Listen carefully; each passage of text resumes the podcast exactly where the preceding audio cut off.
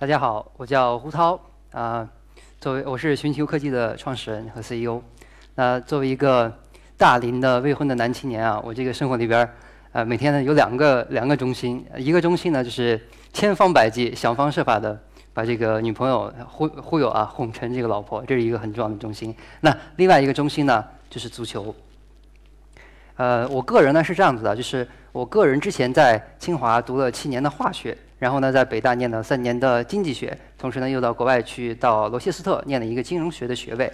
然后呢，呃，在毕业以后呢就在硅谷和中国两个地方呃当这个风险投资行业的这个学徒，因为不是什么投资人，只是一个学徒，所以说呢，在这个过程里边，除了完成我的本职工作以外，我花了很多的时间在观察。呃，中国呀、美国呀，还有这些以色列和印度的创业者，看看他们身上有哪些的优点。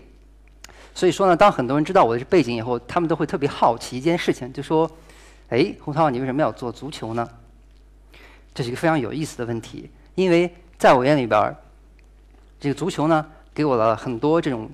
不一样的精神。首先，它让我变得更加的自由，就是不管我在学校里边儿，还是我在工作的时候，我只要一踏上那个球场，我就会一感到一种绝对的自由，是绝对的自由。我可以无拘无束的在场上奔跑，然后去传球、去踢球。不管我工作里边有多么大的大的压力，我都会忘到抛之脑后。而足球呢，也给我带来了特别多的快乐。这种快乐，一方面是这种运动以后它这种多巴胺的分泌自然的分泌，另外一方面呢，是你和一群十几个、二十几个男人一起为一个目标来奋斗，不管是失败还是成功也好。那过程里边那种互相的默契和尊重和欣赏，这种感觉非常的美妙。然后最后呢，这种快乐也来自于很多时候你需要咬牙坚持以后战胜自己的那种成就感。如果你踢球的话，你就知道在三十分钟和七十分钟那个你体力极限的时候是非常难受的。其次呢，这个足球教会我合作，在一个团队里边，其实在创业里边也是一样的，一定要少抱怨。然后多一些宽容，多做一些贡献，然后多激励自己的队友，这样才能一起往下走。很多时候，只要你坚持下来，我也是这样坚持过来的，你就会慢慢的从一个十几岁的孩子，很快的成长成一个懂得承担责任的大人。那最后呢，我想说的是，足球教会了我们尊重。这种尊重既是尊尊重你的队友，尊重你的对手，尊重裁判，也要遵守规则。而遵守规则的这种意识，是我们这个时代最缺乏的美德之一。同时，我还想说的是，这种足球也能给你带来尊重。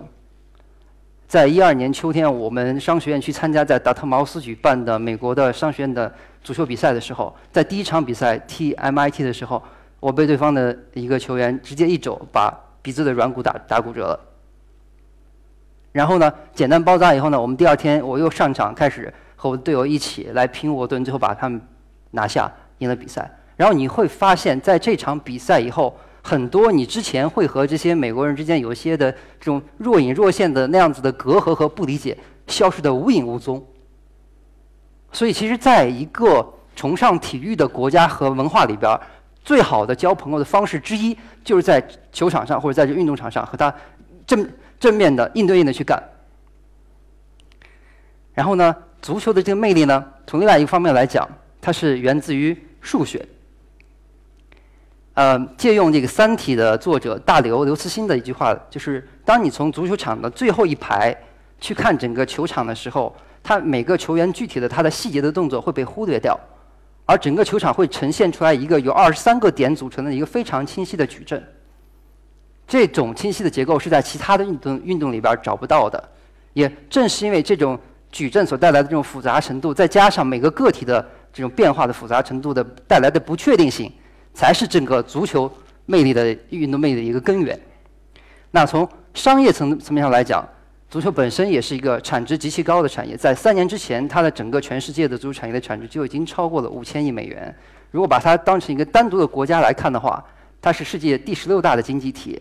那之前很多人会说啊，篮球是第一运动还是足球是第一运动？其实比例上看得非常的清楚，篮球比其他四个。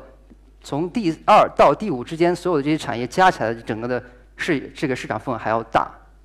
而全世界从事和足球相关的人人数超过了二点七亿，占世界总人口的百分之四。全世界的球迷数量更是达到了十六亿，所以它是当之无愧的全世界的第一大的运动。那在前两天这个落幕的这个里约奥运会里边，我相信最让我们鼓舞人心的就是女排在郎平教练的带领下获得了冠军。但是我相信很多人在看到这一幕的时候，会本能的想到中国的男足。那这么多年来，呃，我们的男足的表现非常的稳定，发挥的，发挥的非常稳定。然后呢，这种稳定的、持续的低迷的表现，奠定了男足整个在这个他呃被大家搞笑的这种历史地位。其实，在很多时候呢，我们会问一个问题：说，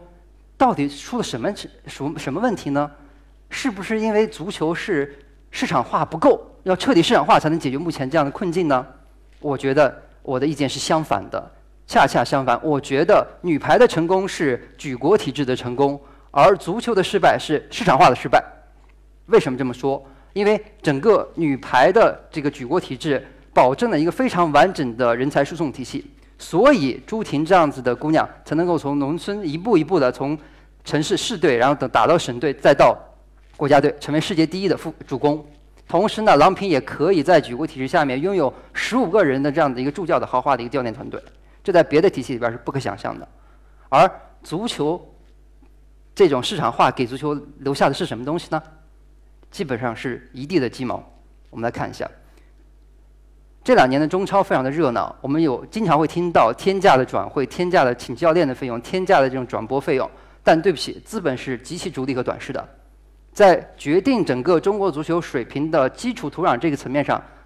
四个核心的元素：校园足球、业余足球、足球学校以及顶级俱乐部的梯队，这四个元素非常的薄弱。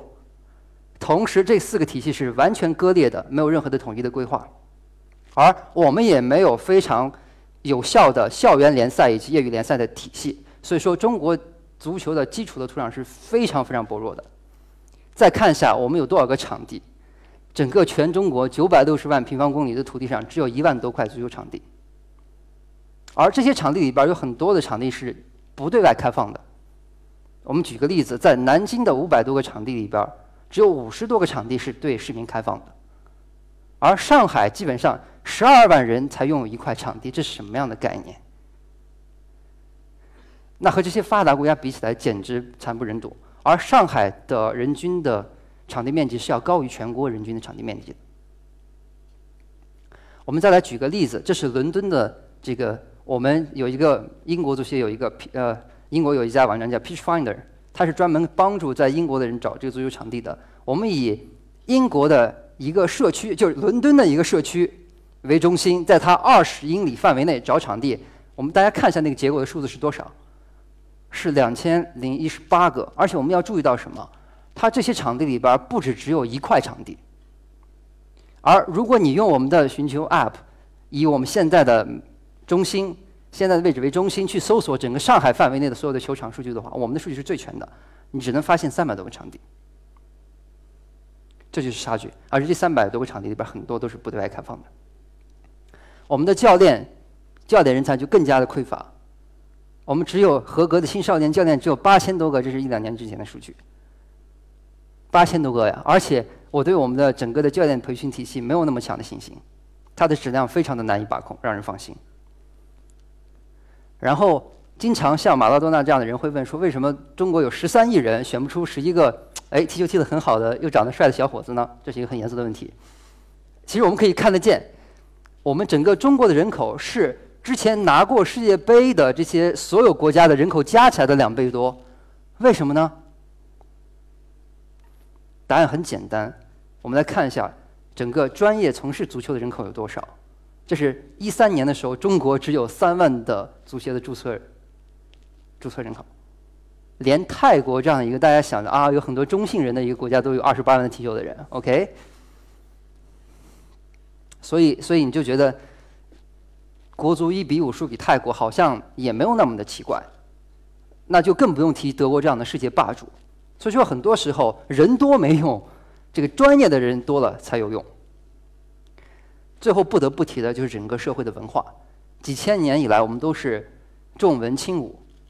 学而时则优。很多人，包括所有全社会的人，对于体育教育的这个功能是极其低估的。再者，不得不提的就是整个前二十年中国足球里边缺乏一个阳光的偶像。我们想一想足球，你马上能够想到在脑海里边浮现出的画面是什么呢？黑哨，啊，被抓起来的足协官员，打假球的。你想想，有什么正面的新闻让你能一下子想到呢？我们极其缺乏一个像郎平，甚至像姚明这样的一个偶像。我们来看一个国外的偶像吧。这个应该很多女孩子知道，因为长得帅，这没有办法。这个，然后呢，克洛泽，他什么情况呢？他是七八年生的，他九岁的时候随着父母从波兰移民到德国，十八岁的时候，因为他德语不好，他没有办法上高中，他只能上一家技校，他每天的工作内容就是在墙顶上刷漆。二十岁的时候，他终于成为了一名低级别的职业职业球员，德国的。他二十岁是九八年，在这一年比他大两岁的罗纳尔多，已经带领着巴西夺得了世界杯的亚军。其实如果他发挥正常的话，应该是得冠军的。但是呢，克洛泽对自己要求特别高，从来不酗酒，从来没有任何花边新闻。所以他在二零一四年的时候，在罗纳尔多的故乡巴西，在里在巴西，然后。成为了世界世界杯历史上决赛圈里边进球最多的球员，超越了罗纳尔多，并且夺得了世界杯的冠军。而且在巴西，而且德国队是七比一赢了巴西的，是一种羞辱。在私生活层面，克罗泽也是非常的干净的一个球员。他二十五岁谈第一个女朋友，这个肯定是官方的，谁都不知道他之前谈了没有啊？这个呃是这么说的。但是呢，他结了婚以后呢，他就是和他这个女朋友结婚了。结婚以后，结婚以后有两个很很可爱的双胞胎。然后呢，他因为他会因为这个当地的球迷不尊重他的老婆，选择转会。他也会早晨五点钟起来给他的这些孩子来做早餐、换尿布。他在私生活上没有任何可以挑剔的一个一个方面。所以我在这个地方不是要刻意拔高这个人，把他树立成一个圣化的形象。我只是非常的羡慕德国的这些孩子能有一个这样阳光的偶像来呵护他们的梦想。那我们已经看到了我们面对的一些问题，那应该怎么解决呢？就是五年以后，我们要我们我们伟大的祖国要把探测器发到火星上去。其实我觉得有的时候，呃，提高中国足球的这个水平的这个工程的难度要大于这个。但是呢，任何的这个呃系统问题都是有解决方案的。我们要找一些呃比较可靠的，然后呢性性价比比较高的，可以参考的最有效的方案。那我觉得，其实从日本和德国这样子成功的体系里边，我们应该能够学到很多的东西。那首先呢，我们来看一下日本的足球体系。日本的足球体系的构成的四个的核心元素，一个呢是最基础的，是它的校园的足球体系；其次呢就是它业余俱乐部，还有它足协呃旗下的国家训练中心，还有一个就是它的职业俱乐部。那在这四个要素里边儿。校园足球是它的根基，它为日本的整个的足球产业培养了大量的储备的人才。然后呢，日本足协也是以官方的形式，为了这个增加这个选拔的效率，它在全国各个地方设立了五百多个国家训练中心。它是有四个级别的，最低的级别呢，就像我们这种县市一个级别。然后呢，它在四十八个类似于我们这种省一级别的这个区域里边有四十八个训练中心。然后呢，再有九个大区的训练中心。相当于有一个华北啊、东北啊这样有九个大区的中心，最后有一个国家训练中心。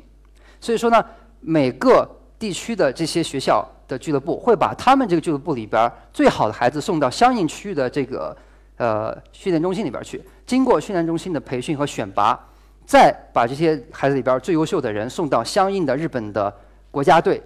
U 十级啊、U 十级啊，或者说整个俱乐部的梯队里边去，形成了一个非常有效而完整的一个选拔的体系。这在国内是完全没有的。在这里边不得不强调的是，整个日本的校园足球的教育的主旨不是竞技，是快乐。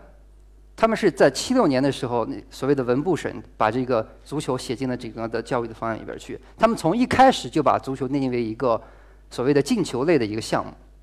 它的宗旨就是通过这些孩子们通过控球、通过传球，最后通过进球来感受团队运动中的这种快乐。但是在具体的训练的层面呢，他们做的也是非常的所谓的有一贯制，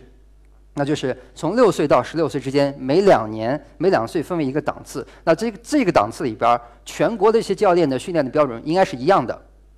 这就保证了他的球员体系不会产生说啊，你在这儿训练了以后，我来这儿来，我要去进行很多的矫正这样的问题。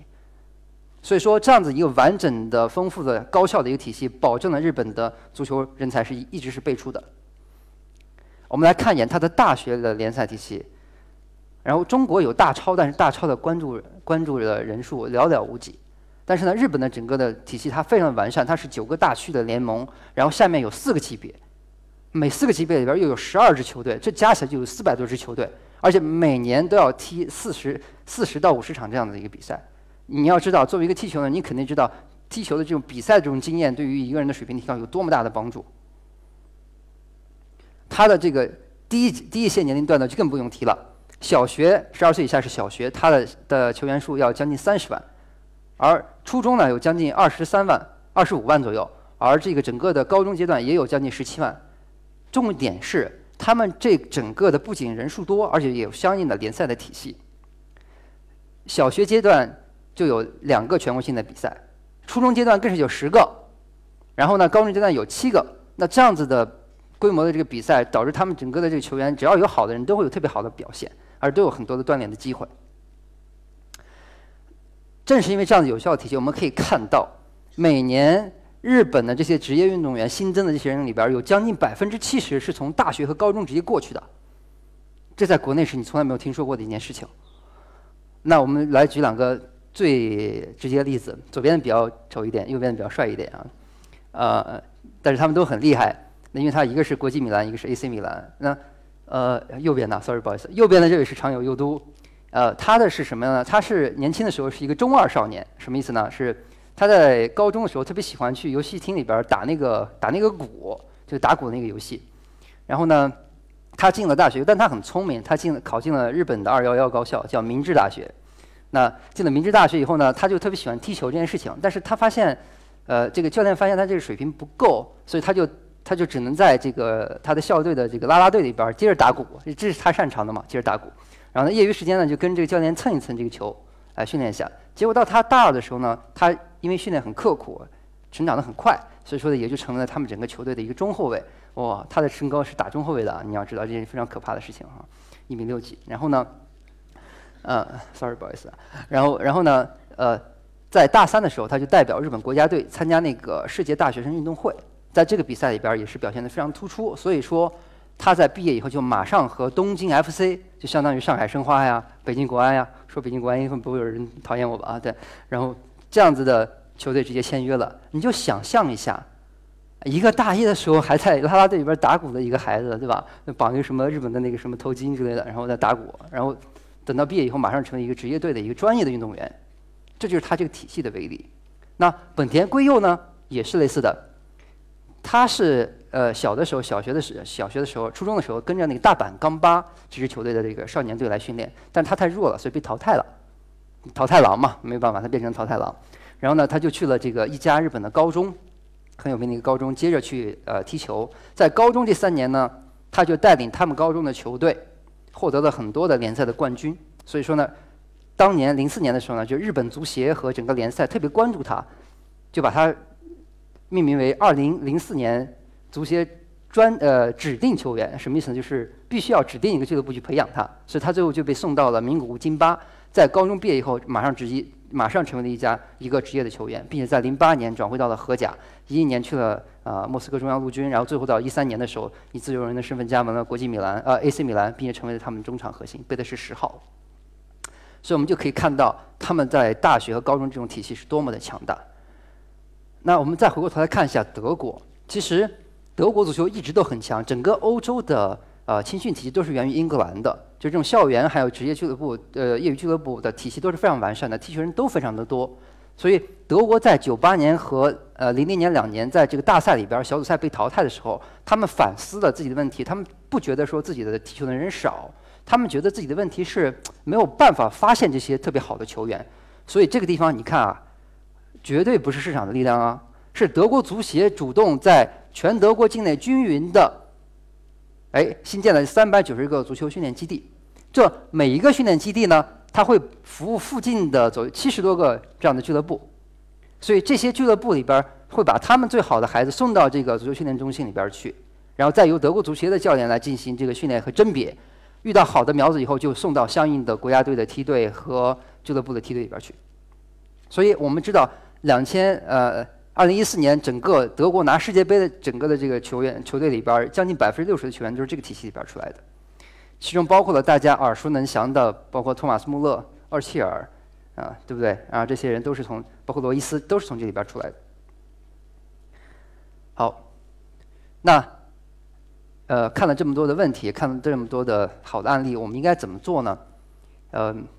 首先，我觉得政府在一些事情上必须要起主导作用，因为它很多时候不是一个市场化的行为。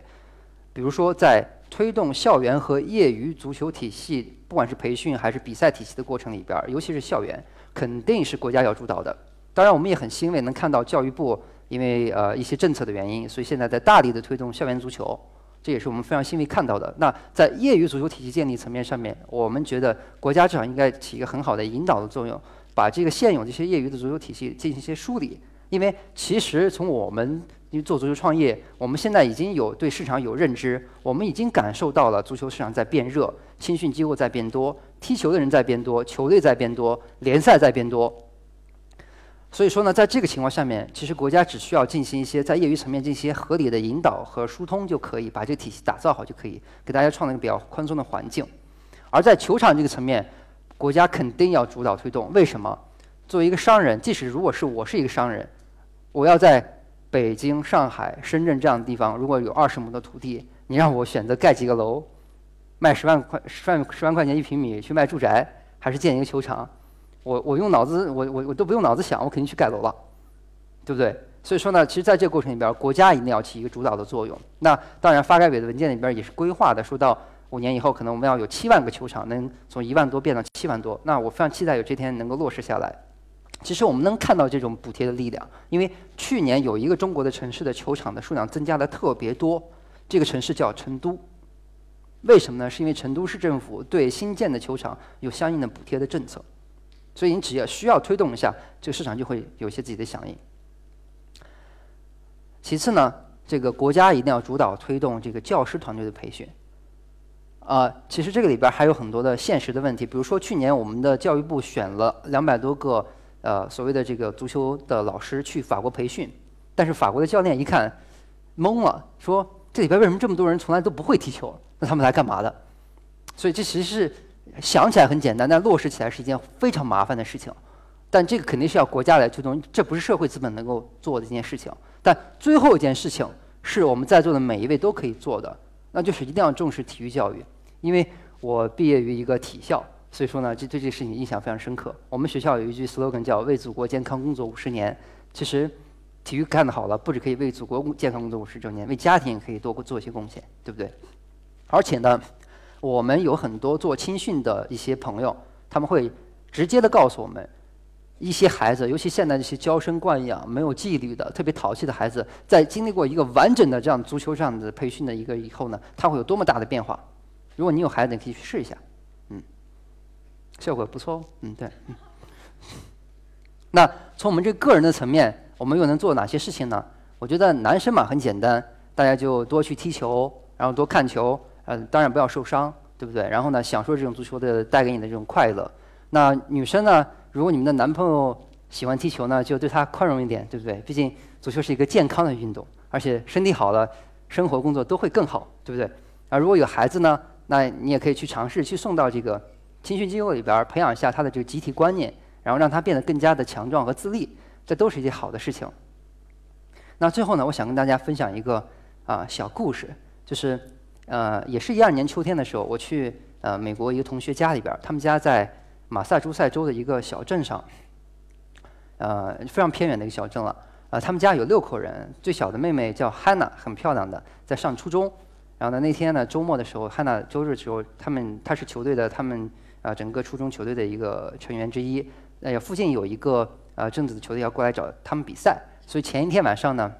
这 Miki 的爸爸和妈妈就开始忙着收拾了，把什么遮阳伞呀、躺椅呀、吃的呀、饮料啊，就就准备了很多。然后第二天早上，大家一家人就开车过去，然后在场边摆好东西。然后呢孩子在上面踢球然后教练在那指挥然后一直在那拼命踢球。这些家长呢就在下面戴着墨镜然后加油啊然后吃着零食啊就那个场面因为天气也特别好所以场面特别的印象特别的深刻会让你觉得特别的温馨。所以我是觉得如果有一天当这样的场面成为我们生活中的很普通的一部分的时候我相信包括我在内的所有的人都再也不会为中国的足球担心了。我的分享就到这儿谢谢大家。